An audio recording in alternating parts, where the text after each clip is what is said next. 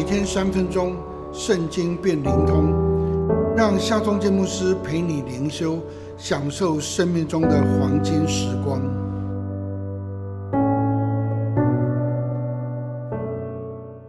四世纪第十六章二十八节，参孙求告耶和华说：“主耶和华，求你眷念我，上帝啊！”求你赐我这一次的力量，使我在非利士人身上报那挖我双眼的仇。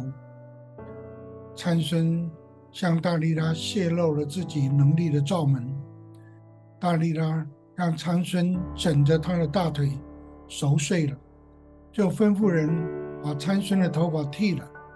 大力拉克制了参孙，上帝离开了他，他的能力就失落。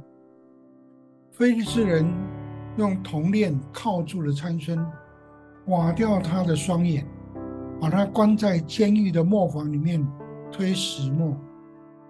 菲利斯人的五个城主聚集，要向神明献祭庆祝抓住了参孙。他们就把参孙带到神庙的两根柱子中间戏弄他。参孙暗中求告上帝说：“上帝啊，求你眷恋我。”求你再一次的赐我能力，让我报菲利斯人剜我双眼的仇。于是参孙抱住左右两根支撑神庙的柱子，大喊着说：“我宁愿与菲利斯人同归于尽。”参孙全力推倒两根柱子，整个神庙倒塌，压死了五个城主跟三千个男男女女。这真是英雄悲歌。因着上帝的怜悯，参孙死的那一刻，所杀死的非利士人，比他活着的时候所杀的还要更多。其实参孙可以不必死得如此悲壮，只因为他放纵情欲，随从己意。虽然上帝赐给他能力，但最终上帝还是离开他。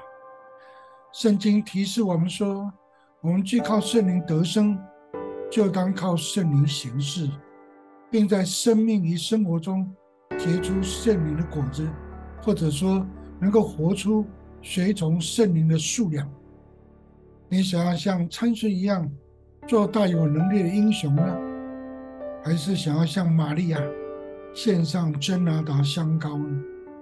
让我们来祷告吧，全能的上帝啊。